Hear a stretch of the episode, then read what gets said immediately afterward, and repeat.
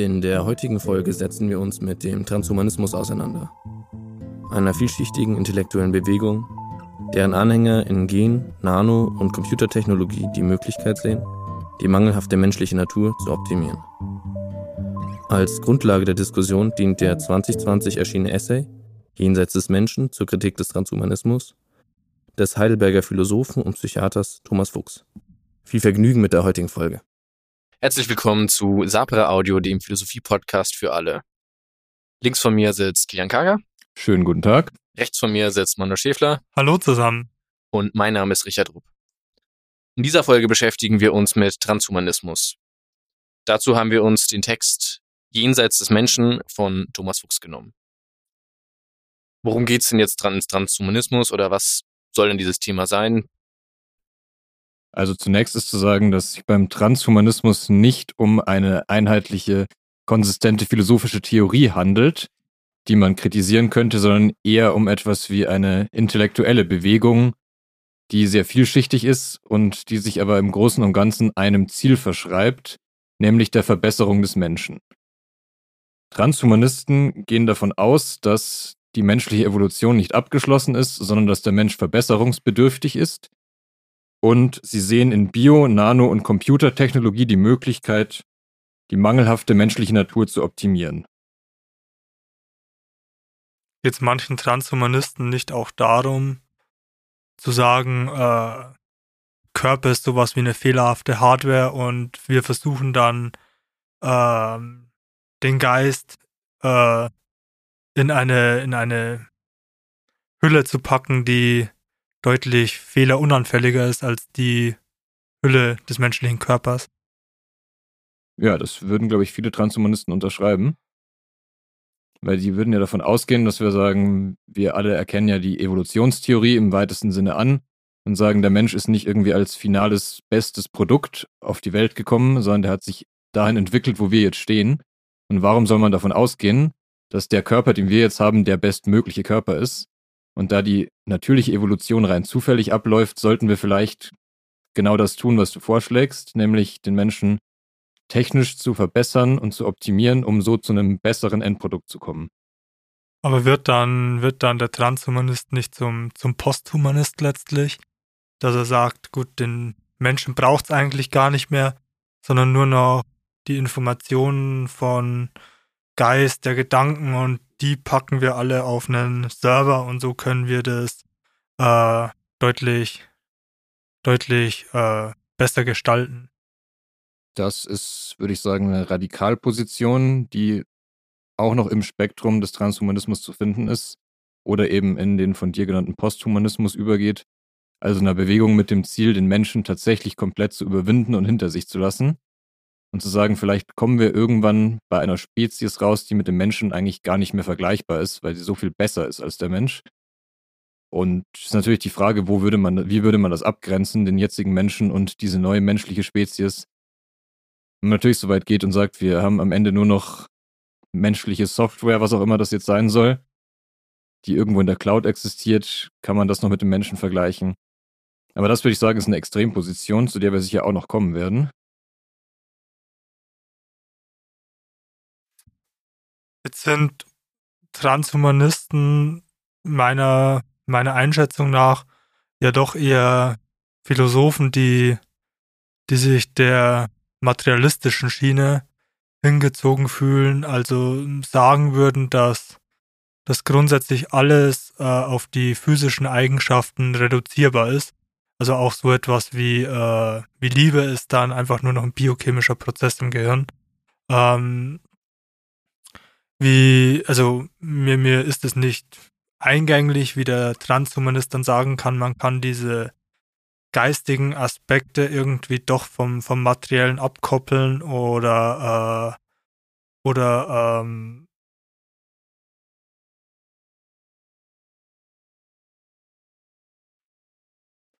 abkoppeln. Punkt. Also, also was auf jeden Fall beim Transhumanismus zu beobachten ist, ist, dass sie diese Ansicht noch viel radikaler vertreten als die meisten Materialisten. Dass sie eben sagen, der, man kann davon ausgehen, dass wir einen Körper haben, den wir wissenschaftlich komplett begreifen können, den wir komplett verstehen können und der uns quasi äußerlich ist. Wir sind nicht eine strenge Verbindung mit diesem Körper und sind von dem nicht trennbar, sondern wir können den Körper betrachten als eine Art biologische Maschine, in der unser Geist sich befindet. Und da gibt es natürlich die sehr stark materialistisch oder eben naturalistisch geprägten Transhumanisten, die eine Position vertreten würden, wie du sie schon geschildert hast. Nämlich, dass man sagt, letztlich ist alles, was wir irgendwie erleben und denken, zurückzuführen auf die physikalischen Prozesse, die in unserem Körper passieren. Und wenn wir die verstanden haben, dann haben wir auch verstanden, wie unser geistiges Leben funktioniert. Und letztlich ist unser ganzes Erleben und geistiges Leben auch vorherbestimmt durch die Abläufe, die in unserem Körper passieren. Also rein naturgesetzlich. Okay, aber das ist dann, das dann eine Extremposition. Vielleicht die andere Extremposition betrachtet, äh, ist ein Transhumanist schon jemand, der sagt, eine Brille zu tragen ist, ähm, eine Brille zu tragen ist schon ein, ein verbesserungswürdiger Eingriff und deswegen ist jeder, der, der eine Brille trägt, weil er besser sehen möchte, automatisch schon Transhumanist? Das würde ich sagen, ist erstmal eine andere Frage. Da würden wir dann schon in Richtung Verbesserung gehen und was, wo fängt Verbesserung des Menschen an? Ich meine, das ist auch eine Debatte, die man auf jeden Fall führen kann dass man sich eben die Frage stellt, wir gehen von der Grundidee aus, dass Transhumanisten den Menschen verbessern wollen. Und ist das jetzt wirklich neu? Oder haben wir nicht immer schon als Menschen versucht, uns zu verbessern, indem wir Werkzeuge erfunden haben und beispielsweise, um eine Sehschwäche auszugleichen, eine Brille tragen? Oder ist nicht überhaupt unsere gesamte Kultur, die wir erschaffen haben, im weitesten Sinne auch eine Form von Verbesserung des Menschen, weil wir ja sagen würden, wenn wir zusammenarbeiten, wenn wir sprachlich kommunizieren, wenn wir Wissen aufschreiben und so an andere weitergeben können, verbessern wir ja auch schon den Menschen im Vergleich zu einem wahrscheinlich fiktiven Urzustand, in dem der Mensch diese Techniken nicht beherrscht hat. Und da würde ich sagen, ist dann vielleicht auch schon die andere Extremposition zu sehen. Nämlich eine Position, die sagen würde, eigentlich ist das Biologische gar nicht so entscheidend für den Menschen, wie er wirklich körperlich verfasst ist, sondern das eigentlich Entscheidende am Menschen ist eben seine Kultur und die Kulturleistungen und die Sozialisation, über die wir eben Sprache und Wissen anhäufen können, das uns letztlich zu einem besseren Menschen macht. Und das sind eigentlich die zentralen Aspekte, die uns ausmachen als Menschen, die unsere Intelligenz ausmachen und unsere Persönlichkeit ausmachen. Also wir hätten dann die beiden Positionen, entweder alles ist physikalisch durch den Körper bestimmt oder alles Wesentliche ist durch Kultur und Sozialisation bestimmt. Okay, und was hat, also ich meine, das ist jetzt ja irgendwie relativ eingängig und zu erklären, warum alles ist physikalisch bestimmt, warum das was mit Transhumanismus zu tun hat, weil man halt in diesem ganzen Maschinenbild drin ist. Aber warum hat jetzt die andere Position was mit Transhumanismus zu tun oder wo ist da das, weil das ist ja eigentlich total alles in Kultur dann aufgelöst. Wo hat es dann, also wo ist da dieser, so wie ich jetzt nämlich Transhumanismus verstanden habe, hat es ja immer auch irgendwas mit äh, Technologie und Verbesserung durch Technologie zu tun. Also wo ist denn da dann da die Brücke für den anderen Extrempol? Also Fuchs würde sagen, dass diese beiden Positionen sich fundamental ähnlich sind darin, dass sie eine dualistische Ansicht vom Menschen haben. Also dass sie davon ausgehen, dass Körper und Geist getrennt sind oder als zwei getrennte Essenzen existieren. Der Materialist sagt, es gibt alles, was auf der Körperebene passiert und alles, was geistig ist, ist davon getrennt und passiert so nebenbei, mhm. hat aber eigentlich keinen wirklichen Einfluss auf die Realität.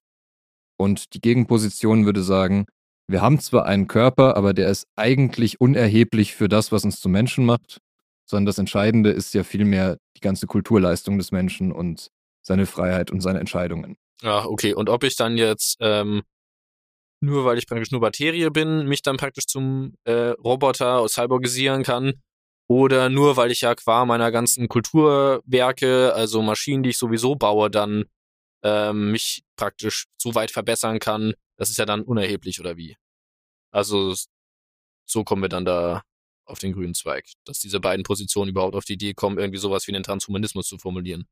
Also ich denke, beide Positionen würden annehmen, dass der Körper eine Form von Vehikel ist, auf die wir am leichtesten Einfluss nehmen können. Mhm. Aus der naturalistischen Sicht ist es sogar das Einzige, auf das wir Einfluss nehmen können, um wirkliche Veränderungen zu bewerkstelligen, weil ja geistige Phänomene nur Epiphänomene sind, also nur Randphänomene sind.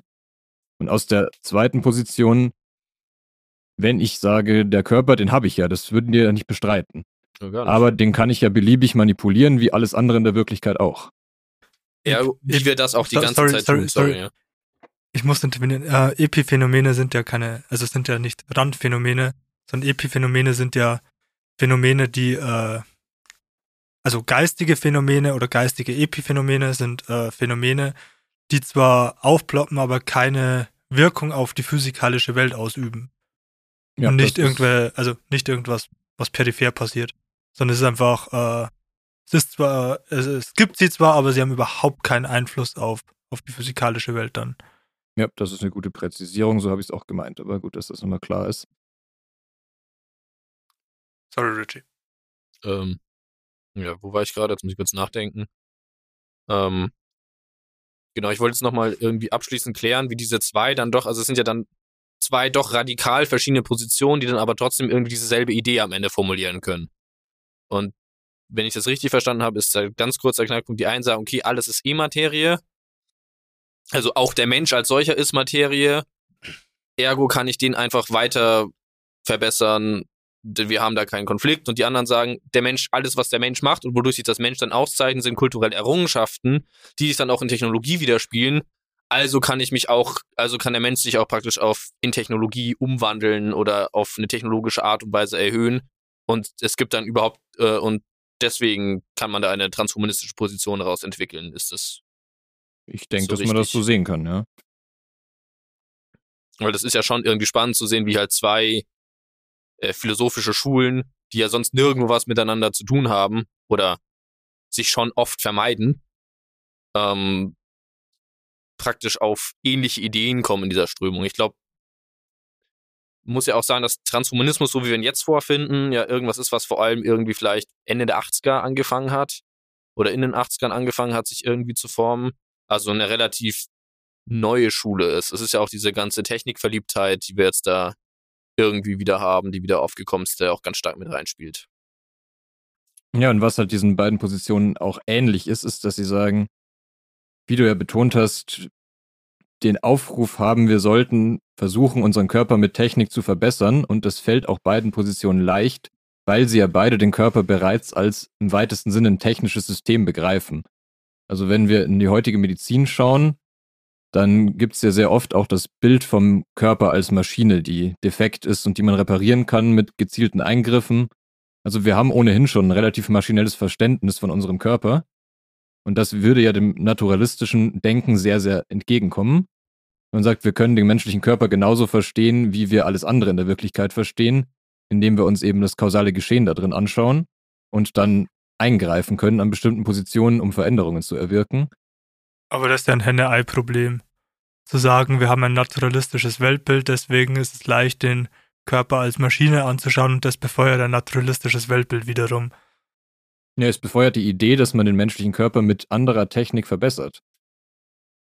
Wenn ich sage, der Körper ist bereits eine Maschine, so kann ich den verstehen. Warum soll ich dann nicht auch anfangen, Maschinenteile in diesen Körper zu integrieren, um ihn ähnlich wie wenn ich eine neue Generation von Auto oder Computer herstelle, einfach abzudaten mit neuer Hardware beispielsweise. Klar, das ist dann der klassische Cyborg, der Kybernetic Organism. Der Maschinenteile aufgebesserter Organismus.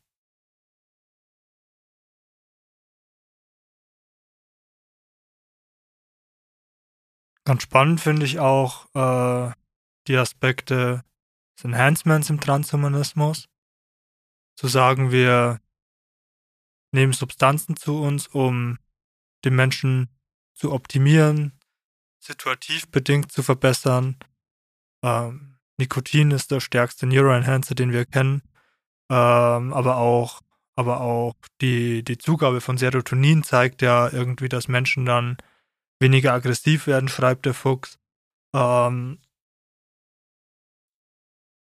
ein anderes klassisches Beispiel, Ritalin für Konzentration. Genau.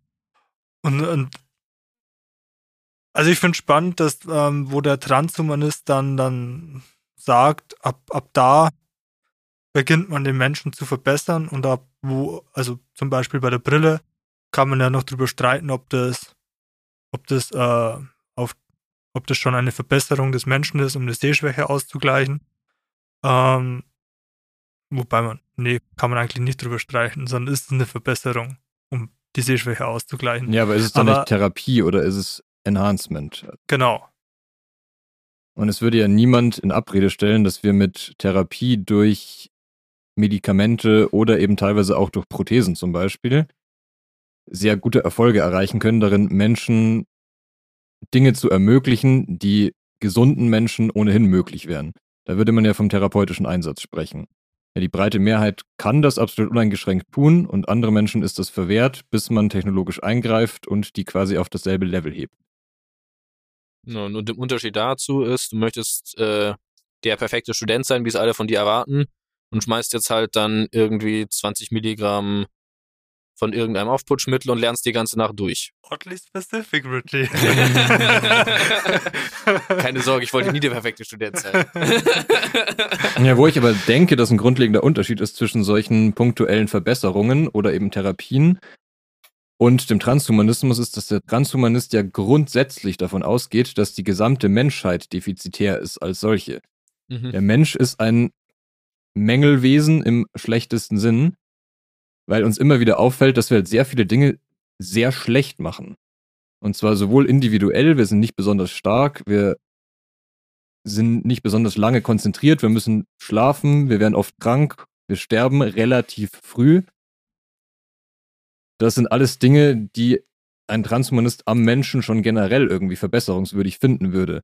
Und auch als Kollektiv gesehen leistet sich die Menschheit so viele Fehler, indem wir vermeidbare Kriege führen, indem wir einfach nicht erkennen können, dass der Klimawandel uns wahrscheinlich bald alle umbringen wird, wenn wir nichts dagegen tun. Und da würde der Transhumanismus ansetzen.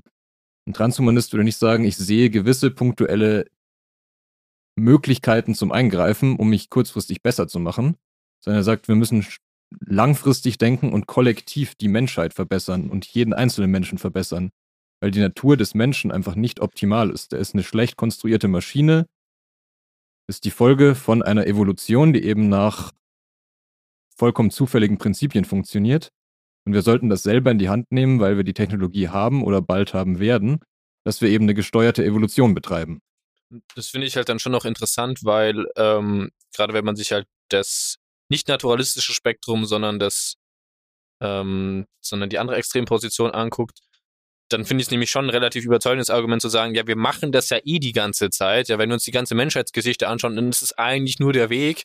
Und jetzt der logische nächste Schritt ist es halt dann noch radikaler mit Technologie zu machen. Also, das finde ich eigentlich schon, also ich kann zumindest dann schon verstehen, wo man daherkommt. Aber dann ist die Technologie ja auch nur ein äh, Enhancement, eine Beschleunigung für die natürliche Evolution. Oder, oder sagt der Transhumanist, Technologien zu nutzen ist der Schritt der Evolution. Also mein Argument wäre zwei gewesen. Aber ich glaube, der Transhumanist würde einfach sagen, Evolution ist Quatsch. Also bei der Evolution, also wie der Kilian es gerade dargestellt, bei der Evolution kommt halt irgendwas raus und jetzt ist halt eben ein Mensch rausgekommen, der in allen Punkten unzulänglich ist. Dementsprechend stellt sich dann die Frage nicht mehr nach der Evolution, sondern nur nach dem Enhancement. Und so wie ich das aufgezogen habe, wäre es dann halt These 2. Man würde sagen, aus der Evolution heraus ist der logische nächste Schritt, wenn man sich die Kulturgeschichte auch noch des Menschen anschaut, dass es sowieso passieren wird, zum Beispiel. Also das ist auch so ein Argument, das man da oft liest, ist, das wird sowieso passieren, wir werden uns sowieso irgendwie mit KI verbessern, unsere Arme umbauen, sobald wir das können, weil die ganze Menschheitsgeschichte halt im Prinzip daraus besteht, sich mit kulturellen und technologischen Errungenschaften immer das Leben zu verbessern und die eigenen evolutionären Unzulänglichkeiten zu bekämpfen. Ja, ich denke, da sind wir schon wieder bei den beiden eingangs geschilderten Positionen. Der Naturalist muss ja annehmen, dass das nur eine Weiterführung der biologischen Evolution ist, weil er das ja als die oder eine der treibenden und einzigen Kräfte annimmt, die überhaupt wirken in der Wirklichkeit. Es ist eine determinierte Folge, dass wir uns jetzt technologisch verbessern, weil unsere Vorfahren die ersten Werkzeuge entwickelt haben. und uns jetzt bessere zur Verfügung stehen. Und unsere Vorfahren, die Werkzeuge entwickelt haben, die gehen zurück auf Vorformen des Menschen und die wiederum gehen zurück auf einfache Säugetiere und die Fortsetzung der Evolution, der biologischen Evolution, ist eben jetzt das, was wir mit dem Transhumanismus erleben werden in naher Zukunft. Vielleicht.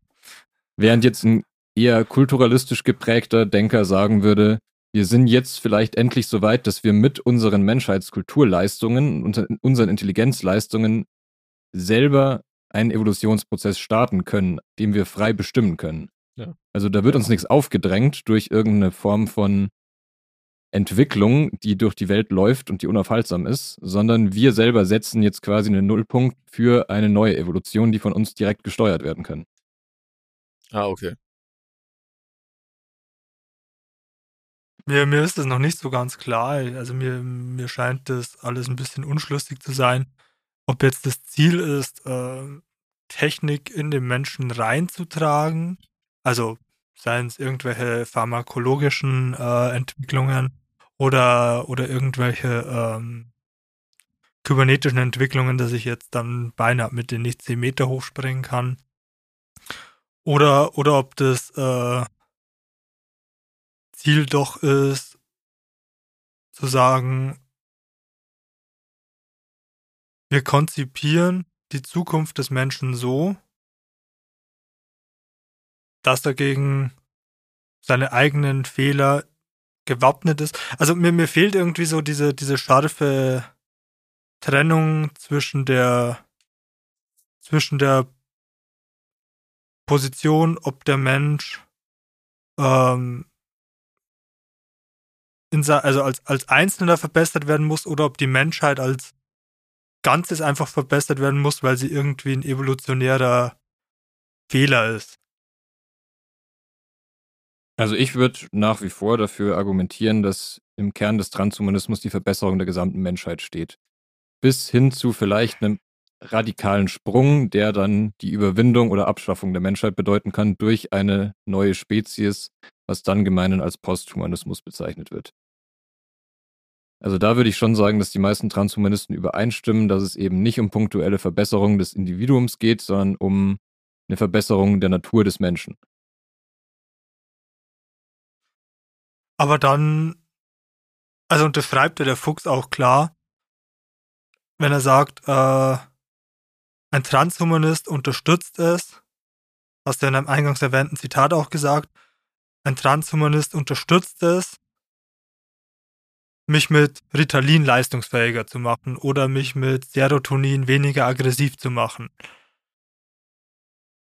Und dann geht ja sein komplettes Argument, ob der Mensch überhaupt verbesserungswürdig ist oder ob das nicht irgendwie die Ressourcen, die der Mensch zur Verfügung hat, einfach vollkommen falsch aufteilt, komplett ins Leere, wenn das Ziel des Transhumanismus ist, die ganze Menschheit zu verbessern. Ja, wenn man bei einem Beispiel wäre Serotoninvergabe wäre, dann würde der Transhumanist sagen, wenn das sich als richtig erweist, dass Menschen weniger aggressiv dadurch werden und wir damit Kriege vermeiden können, dann müsste man natürlich Menschen generell unter Serotonin setzen. Und nicht irgendwie sagen, ich persönlich habe für mich entdeckt, dass ich damit ganz gut fahre, das einzunehmen und deswegen mache ich das. Sondern wenn es um eine Verbesserung des Menschen geht als solchen, dann müsste man, sei es staatlich verordnet oder wie auch immer man das machen wollte, ich meine, man denkt natürlich dann schnell an äh, Brave New World von äh, Aldous Huxley, der vielleicht sogar selber einer der, nee, sein Bruder war einer der Mitbegründer des Transhumanismus, nur am Rande erwähnt, die ja solche Dystopien aufziehen, wie Gesellschaften, die komplett unter gewisse Drogen gesetzt werden, um ein besseres Zusammenleben zu ermöglichen, um eine Form von idealer Gesellschaft zu erreichen.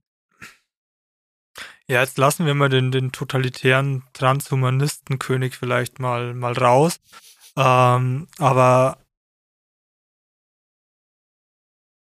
Der Fuchs sagt ja trotzdem klar, wie ich gerade schon gesagt habe, ähm, Menschen Serotonin zu geben, ist, äh, würde der Transhumanist unterstützen.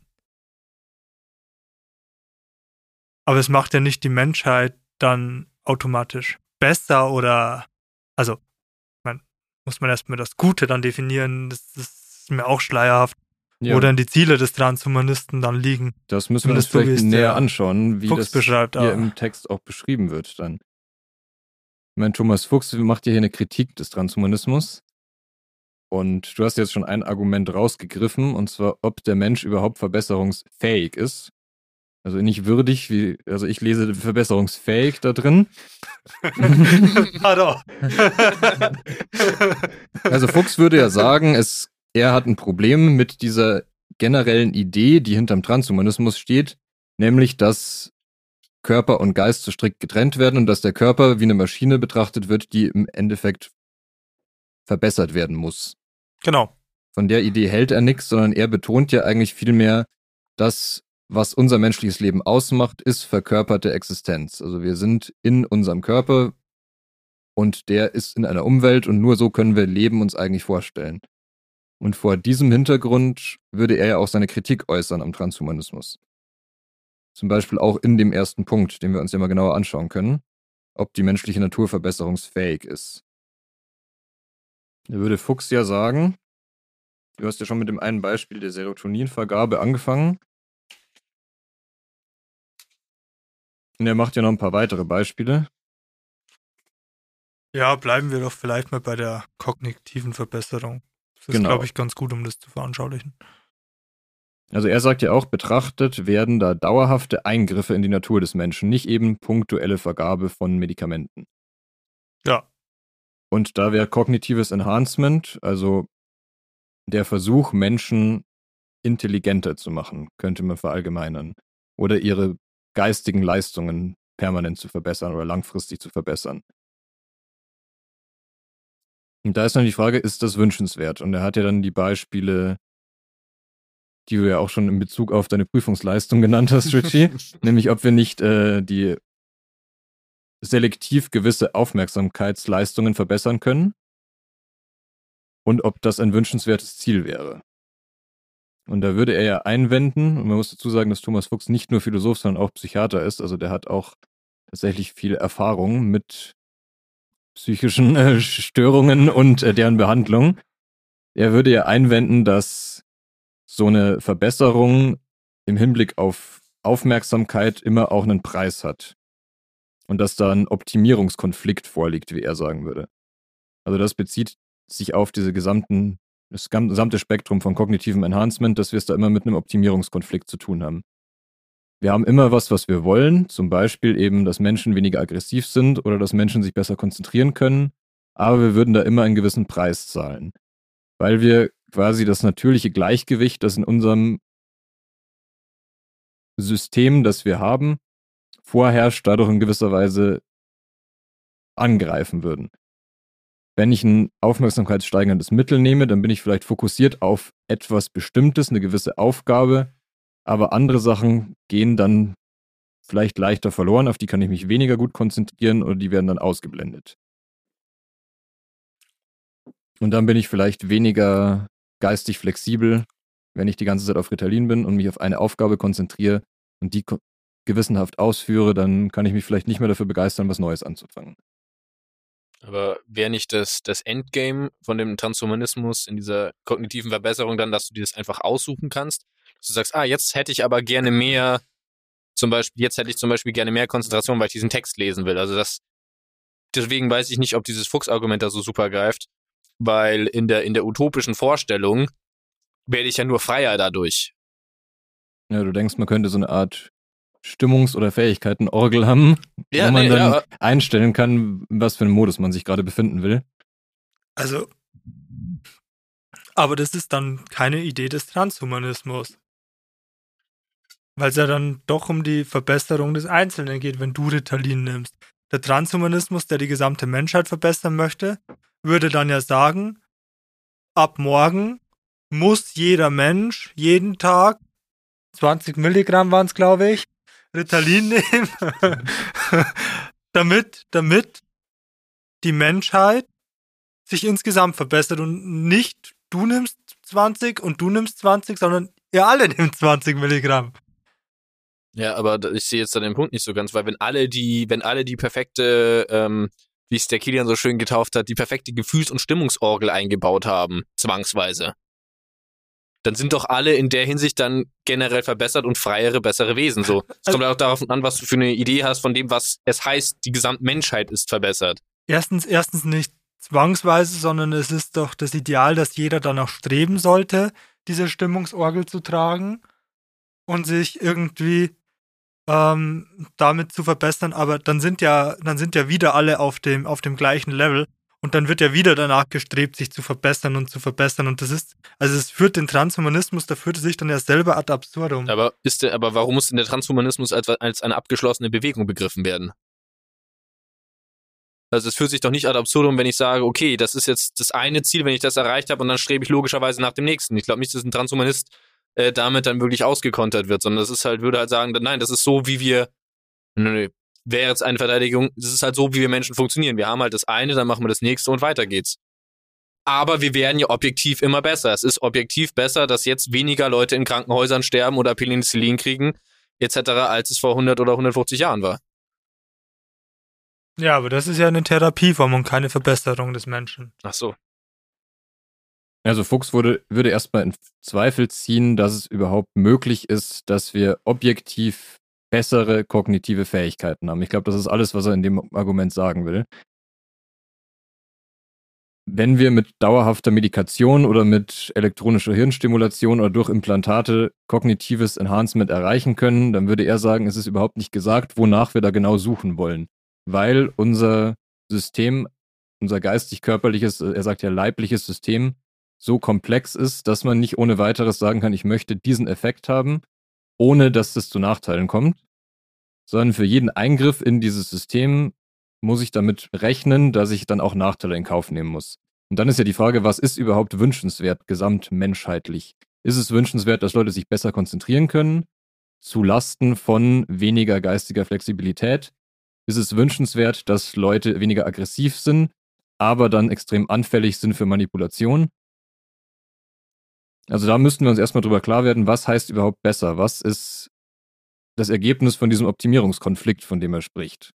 Also wann haben wir da ein Gleichgewicht erreicht, mit dem wir sagen können, damit sind wir zufrieden mit dieser Verbesserung? Dann ist es wirklich eine objektive Verbesserung von kognitiven Fähigkeiten. Ja. Und es ist ja gar nicht klar, wonach wir da suchen, würde er, glaube ich, sagen. Hm, das ist ja noch lange vor dem Punkt, äh, wer bestimmt, was dann besser ist. das ist ja noch, noch, ist ja noch mal ganz weiter, bevor man da überhaupt über irgendwie sowas wie Machtpolitik oder Interessendurchsetzung oder sonst was nachdenkt. Okay. Nein, aber also wenn's, wenn man, wenn man das nicht möchte, dass es jemanden gibt, der das bestimmt, dann muss es ja intrinsisch im Menschen sein.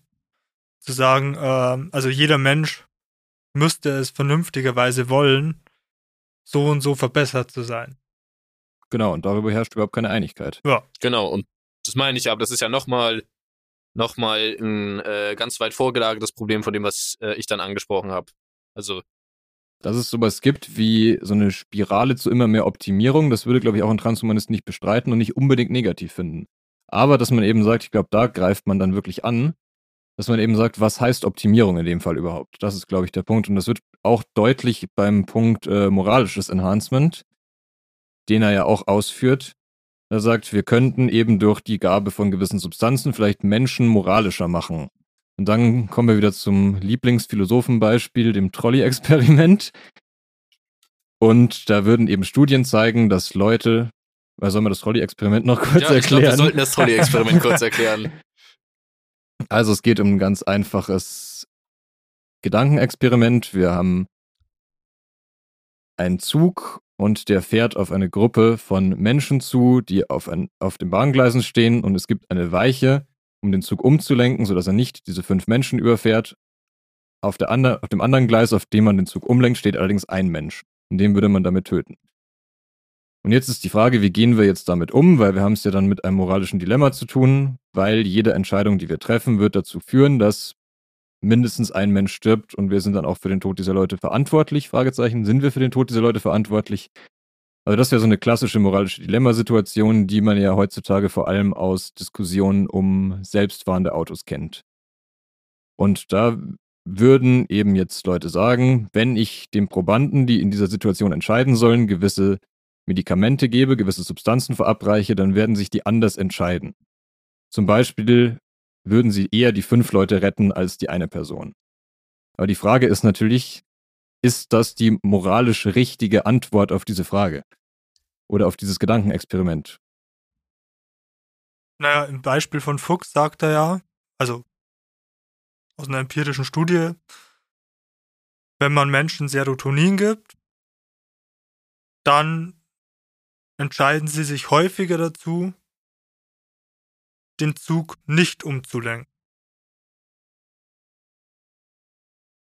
Und das ist natürlich dann die Frage, ob Serotonin so ein geeigneter Moral Enhancer ist. Ja, die Frage ist, glaube ich, viel mehr, was Nein. wollen wir eigentlich? Er stellt die Frage genauso. Wäre Serotonin also ein geeigneter Moral Enhancer?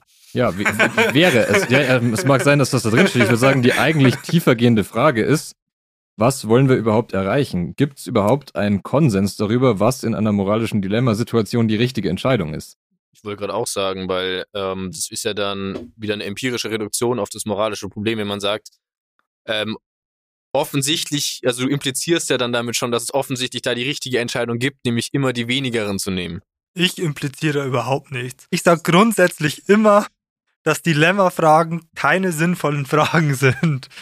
Ja, dem würde Fuchs sicher anschließen. Sicher. Und sagen, eben, das moralische Dilemma zeichnet sich ja genau dadurch aus, dass es eigentlich keine richtige Antwort kennt.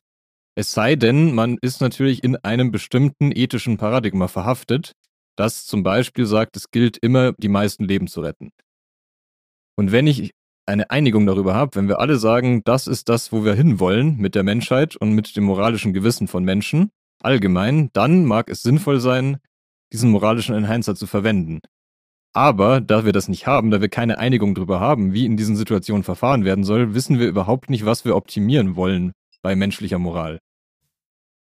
Mir ist es jetzt trotzdem immer noch nicht klar.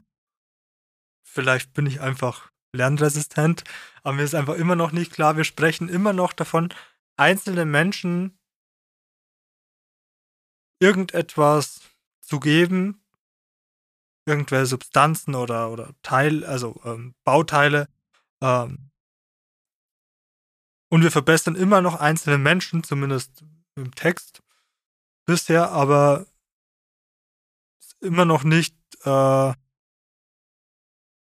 aber die Verbesserung der Menschheit ist immer noch nicht äh, geklärt dadurch. Also ist es jetzt schon Transhumanismus, ist, ist es schon Transhumanismus zu sagen, wir geben all, äh, wir geben dem Menschen Serotonin? Ich denke, man kann sagen, ich bin Transhumanist, weil ich es generell befürworten würde, Menschen zu verbessern und vielleicht einfach bei mir als Person angefangen habe. Ich meine, man muss irgendwo anfangen. Auch der Transhumanist muss bei einzelnen Menschen anfangen. Und ich glaube, Manu, deswegen weiß ich halt eben nicht, was da dein, was dann dein genaues Problem ist, ähm, was das dann bedeutet. Also, ob die Verbesserung der Menschheit nicht erst im Einzelnen beginnt und wir eventuell halt da in dieser Phase sind, aber in der Verbesserung des Einzelnen eigentlich schon über die Verbesserung der Menschheit nachdenken. Weißt du, was ich meine? Also, das ist ja dann, wäre ja dann immer noch eine transhumanistische Einstellung. Ich glaube, Ja klar, CRISPR 9 gehe ich mit, das wäre dann, das wäre dann eine transhumanistische Idee zu sagen, klar, wir müssen es ausprobieren am Einzelnen, irgendwelche Embryonen von mir, das auch an mir selber. Ähm, muss ich halt mal ein bisschen in meiner DNA rumschnipseln, dass ich gesamtgesellschaftlich der Menschheit weiterhelfen kann. Das wäre eine transhumanistische Idee, würde Genau. ich sagen. Das unterschreibe ich ja. Und da ist mir auch der Weg vollkommen klar. Aber irgendwie mir, mir die Sprungfedernbeine anzumachen, ist halt keine transhumanistische Idee, wenn es einfach wirklich nur mich weiterbringt. Und das bringt ja gesamtgesellschaftlich niemanden weiter, wenn alle Sprungfederbeine haben. Das ist ja vollkommen vielleicht einfach ein blödes Beispiel, Manu. vielleicht kannst du dir was überlegen, was die Menschheit gesamtgesellschaftlich weiterbringen würde. Zum Beispiel, wenn man an äh, Implantate im Gehirn denkt, die dich mit dem Internet verbinden. Da könnte man sagen, das ist etwas, was ich erstmal bei mir selber machen lasse, aber was mir vielleicht so einen Vorteil verschafft, dass sich das gesamtgesellschaftlich durchsetzen könnte, weil wir ja, wie manche Leute sagen würden, eh schon immer mit dem Internet verbunden sind, da du ein Smartphone immer dabei hast.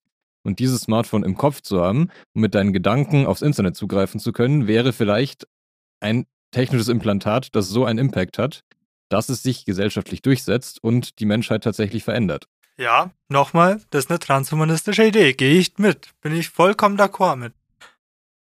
Aber Sprungfederbeine sind halt eben kein blödes Beispiel, weil sie eine Verbesserung sind, die ich an mir erprobe. Ja, ich kann dann nicht mehr 1,50 Meter hochspringen, sondern 5 Meter hochspringen. Aber, also es ist ja äh, nicht, dass es keine Therapieform, sondern es ist eine Verbesserung von mir. durch Technik von außen rangetragen, aber ich behaupte, es ist keine transhumanistische Idee, weil es die Gesellschaft als solche nicht weiterbringt. Ja, ich kann mir jetzt auch noch keine Anwendung vorstellen, wo es besser wäre, wenn alle Menschen, die jetzt existieren und unsere Nachkommen, alle höher springen könnten, weil Springen einfach nicht mehr so arg relevant für uns ja, ist. Aber, aber, aber vorher, also ähm, ich meine, ob ich jetzt, ob ich mir jetzt Sprungfederbeine anbaue oder ob ich Ritalin schmeiß, ist ja vollkommen wurscht in dem Beispiel. Ähm, und wir haben ja gesagt, irgendwie Neuroenhancer sind ähm, sind ein Beispiel für transhumanistische Ideen, wo ich halt immer noch sagen würde, nein, wenn es nur mich als einzelne Person weiterbringt, weil ich mich besser fokussieren kann, ist es halt eben keine transhumanistische Idee. Genauso wenig wie wenn ich 10 Meter oder 5 Meter hoch springen kann. Wohingegen das, das äh, Implantat, ähm, das mich mit dem Internet verbindet, sehr, also sehr wohl eine transhumanistische Idee ist, wenn es ausgefeilt ist und das die ganze Gesellschaft weiterbringen kann. Also mir geht's da, mir geht's da um den, um den, äh, um den Anspruch der Entwicklungen. Also es geht um eine Form von Eingriff, die für dich recht gravierend sein muss und die irgendwie dauerhaft sein muss. Jedes Implantat muss auch nicht dauerhaft sein. Es muss auch nicht sehr gravierend sein. Keine Ahnung, ob ich auf mein Handy schaue und im Internet surfe oder ob ich äh, dann mit meinen Gedanken direkt aufs Internet zugreifen kann. So, ja, okay, sicher technisch ein Riesenschritt, aber, aber für mich ist der Impact jetzt, glaube ich, nicht so groß. Ähm, mir geht mir geht's um den Anspruch der Entwicklungen, dass der Transhumanist sagt, okay, das ist wirklich eine transhumanistische Idee.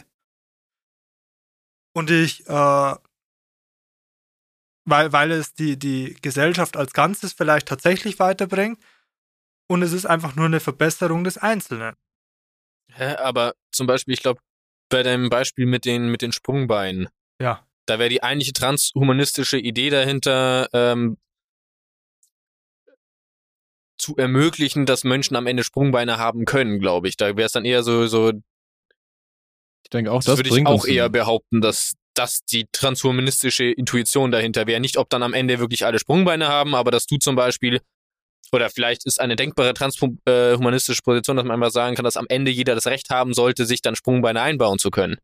Wenn man versucht, das mehr vom Bedürfnis her zu verstehen, glaube ich, kann das einem auch weiterbringen. Dass du das Gefühl hast, das ist ein Bedürfnis von dir, du erlebst dich in diesem Punkt defizitär und hättest das gerne geändert.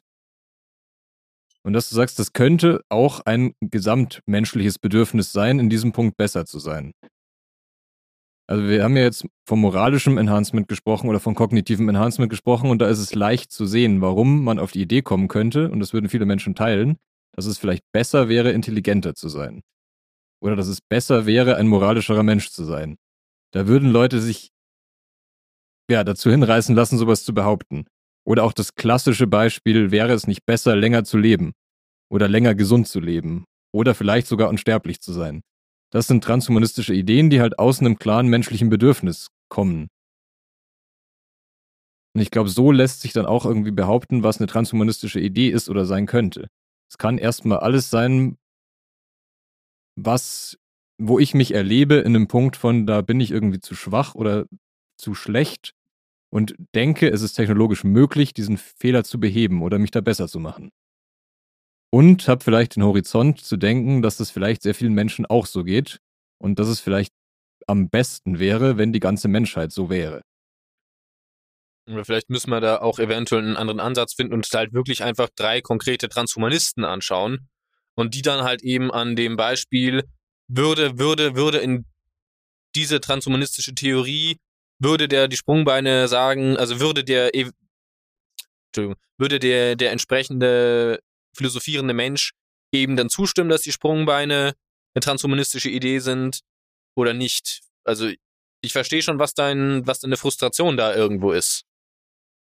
Es ist ja auch ein Punkt, den Fuchs in einer ähnlichen Weise auch anspricht, wenn er dann weiter denkt Richtung Posthumanismus. Wenn er sagt, wir streben irgendwie danach, dass wir den möglichst perfekten Menschen erschaffen, oder vielleicht auch dieses, das Menschliche in uns komplett überwinden, dann gehen wir ja immer noch davon aus, und das ist das, was ich immer mit Bedürfnissen meine, wir gehen ja von uns selber aus immer noch. Wir gehen vom Gegenwartsmensch aus und sagen, ich als Gegenwartsmensch, der offensichtlich nicht perfekt ist, stellt sich vor, der perfekte Mensch würde all das haben, können und machen. Aber das sind ja immer noch irgendwie nur meine Wünsche und mein Wille, wie Menschen sich verändern sollten.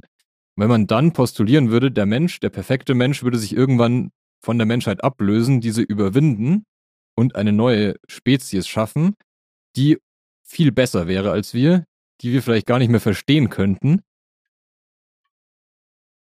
dann können wir ja auch überhaupt nicht mehr verstehen, was die Bedürfnisse und Wünsche dieser Spezies wären. Was soll das noch sein? Was ist der posthumane Mensch, der kein Mensch mehr ist? Oder was ist der perfekte Mensch und was hat der für Vorstellungen von der Zukunft und was hat der für Wünsche und Projekte, die er realisieren würde? Und ich glaube, das trifft auch ein bisschen eben dein, deine Schwierigkeit mit diesem Gedanken der transhumanistischen Idee, dass es ja irgendwie immer nur um Wünsche Einzelner geht erstmal, Einzelner im Jetzt lebender Menschen, die sagen, wir haben Technologie, warum sollen wir die nicht einsetzen, um uns besser zu machen, nach meinen Vorstellungen? Und dass das immer erstmal irgendwie individuelle Ideen sind. Und wenn man das Ganze jetzt ein bisschen abstrahiert und sagt, wir stehen auf der Ebene, jetzt, wir haben eine Menge Technologie zur Verfügung und in Zukunft hoffentlich noch bessere und können damit einen Menschen gestalten, der in allem besser ist als wir, dann tun wir es ja auch nur aus dem Wunsch und aus den Bedürfnissen heraus, die wir jetzt irgendwie erleben oder die wir an uns irgendwie feststellen. Und da würde der Fuchs sagen, dass da führt dann letztlich eben auch der Transhumanismus in Widersprüche. Spätestens, wenn es dann beim Posthumanismus ankommt. Danke, Kilian. Die Folge ist jetzt auch ordentlich ausschweifend geworden. Es ist auf jeden Fall noch Gesprächsbedarf auf unserer Seite da. Und wir würden einfach dann in der nächsten Folge uns wieder dem Transhumanismus widmen Genau. In diesem Sinne, ich hatte, ich, ich hoffe, ihr hattet viel Spaß uns beim Zuhören und schaltet auch das nächste Mal wieder ein. Mein Name ist Richard Rupp. Mein Name ist Kilian Krager. Mein Name ist Manuel Schäfler. Tschüss. Servus. Ciao.